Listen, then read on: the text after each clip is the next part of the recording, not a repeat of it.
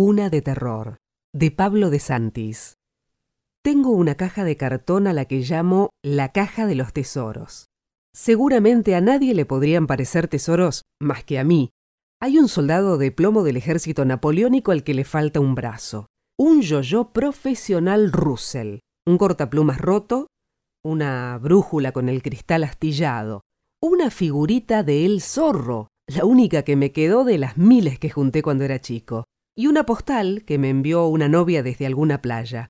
En la postal solamente se ve una ola, nada más, y en el reverso ella me escribió, ¿Viste alguna vez una postal más estúpida que esta? Si cualquier persona se asomara a esa caja, desde luego ese acto sería castigado con la pena de muerte. No podría advertir cuál es el objeto más extraño de todos, y quizás el más precioso. Un pedacito de papel viejo, quebradizo, casi quemado, encerrado en un sobre. En el papel no puede leerse casi nada, es apenas una huella. Cuando tenía 12 años empecé a dibujar historietas. En ese momento la mayoría de los chicos leían las revistas mexicanas de Batman, Superman, Fantomás, La Pequeña Lulú y las chicas, Susie, Secretos del Corazón.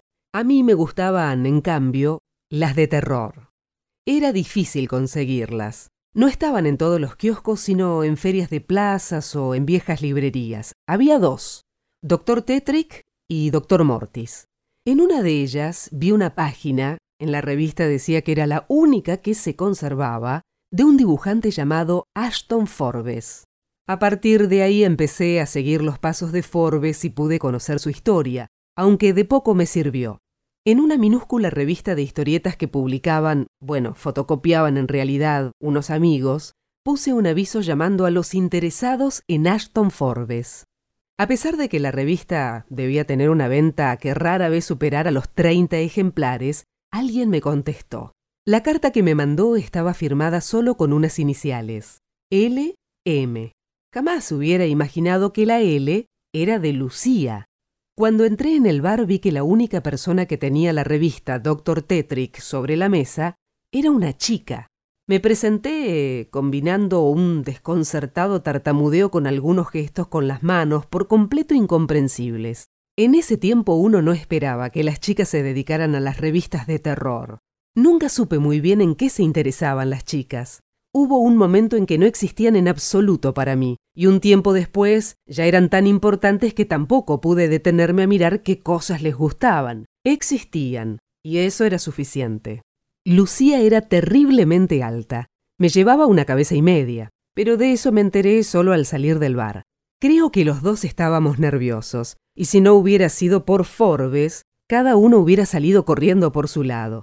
Teníamos pocos datos de Forbes, pero entre los dos reconstruimos parte de su historia.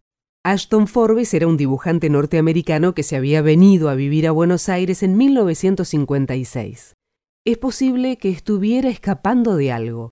Durante un año trabajó en la ciudad dibujando historietas para la revista El espanto de lo cotidiano. Después se fue a Córdoba y nada más se supo de él. Quizá volvió a Estados Unidos, o se murió, o puso un hotel en las sierras. También había dibujado algunas tapas de novelas policiales de la editorial Thor, libros de páginas y portadas amarillas.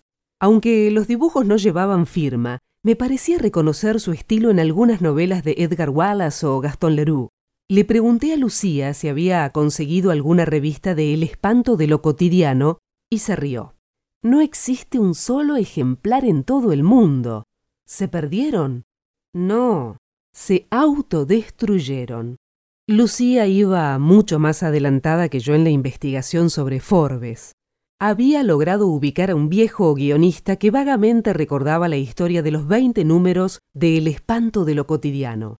La publicaba la editorial Nocturno. Su dueño había tenido la mala suerte de comprar el papel más barato que había en plaza, y que probablemente había entrado de contrabando. Ese papel, se supo más tarde, tenía unas características muy curiosas. Envejecía aceleradamente y era alérgico a la tinta. Apenas las revistas salían a la venta, comenzaba su lento proceso de desintegración. Las destruía la luz. Cinco años después del cierre de la editorial, El espanto de lo cotidiano fue un fracaso total. No quedaba un solo ejemplar. Todos se habían vuelto cenizas. El editor murió poco después y de los originales de Forbes nunca se supo nada. La única página publicada que se salvó y que yo había descubierto en Dr. Tetrick había sido salvada del devastador efecto de la luz porque su dueño la había recortado, guardándola entre las páginas de un manual de cocina. No la guardó por los dibujos, sino porque en el reverso había una receta. El espanto de lo cotidiano incluía una sección de cocina, platos típicos de Transilvania, que comía Edgar Poe entre botella y botella, especialidades de la cocina caníbal, se podían reemplazar algunos ingredientes. Cuando salí del bar me importaba mucho menos Ashton Forbes y sus malditas páginas inexistentes que volver a ver a Lucía, aunque salir con ella me trajera algunos problemas en el cuello.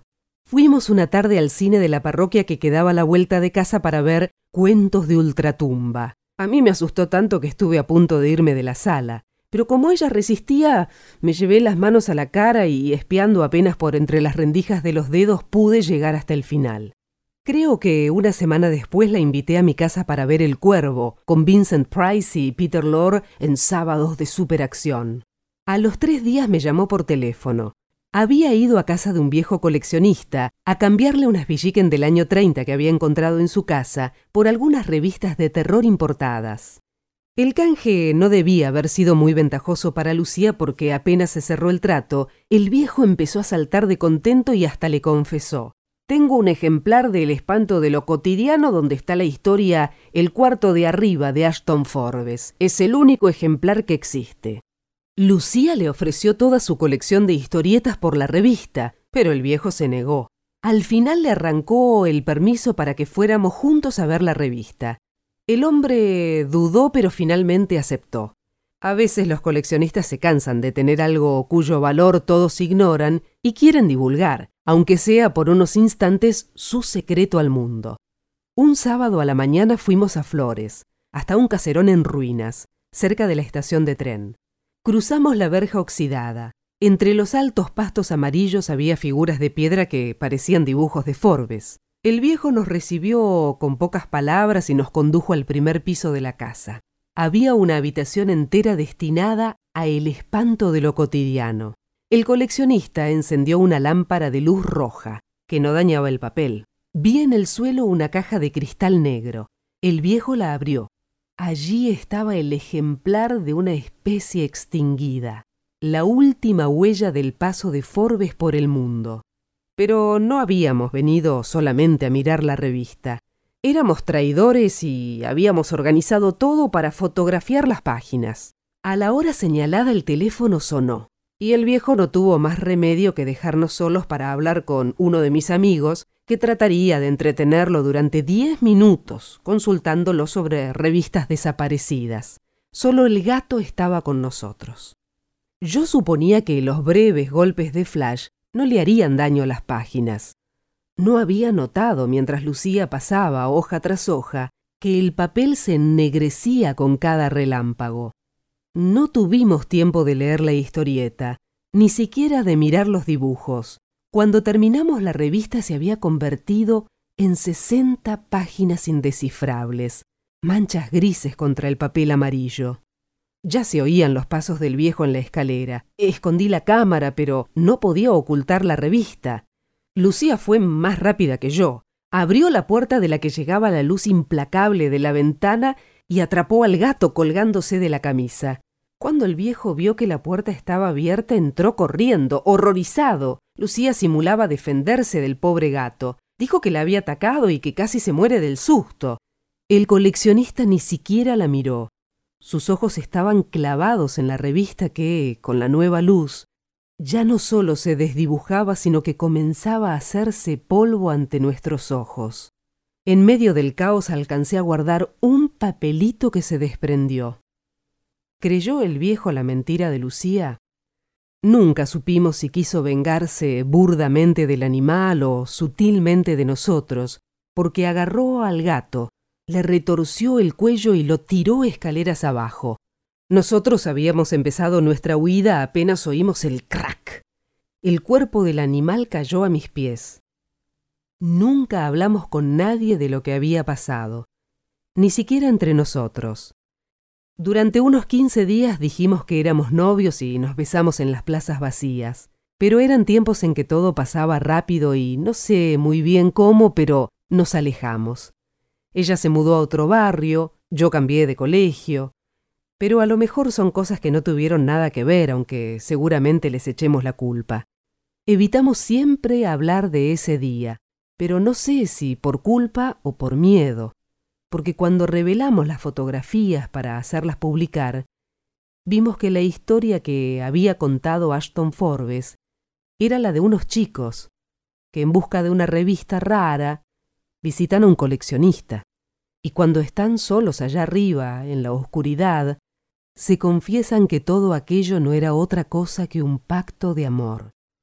Nunca supimos cómo terminaba la historieta, porque a pie de página decía continuará, y como ya no quedaban ejemplares en el mundo, la aventura había sido cancelada para siempre.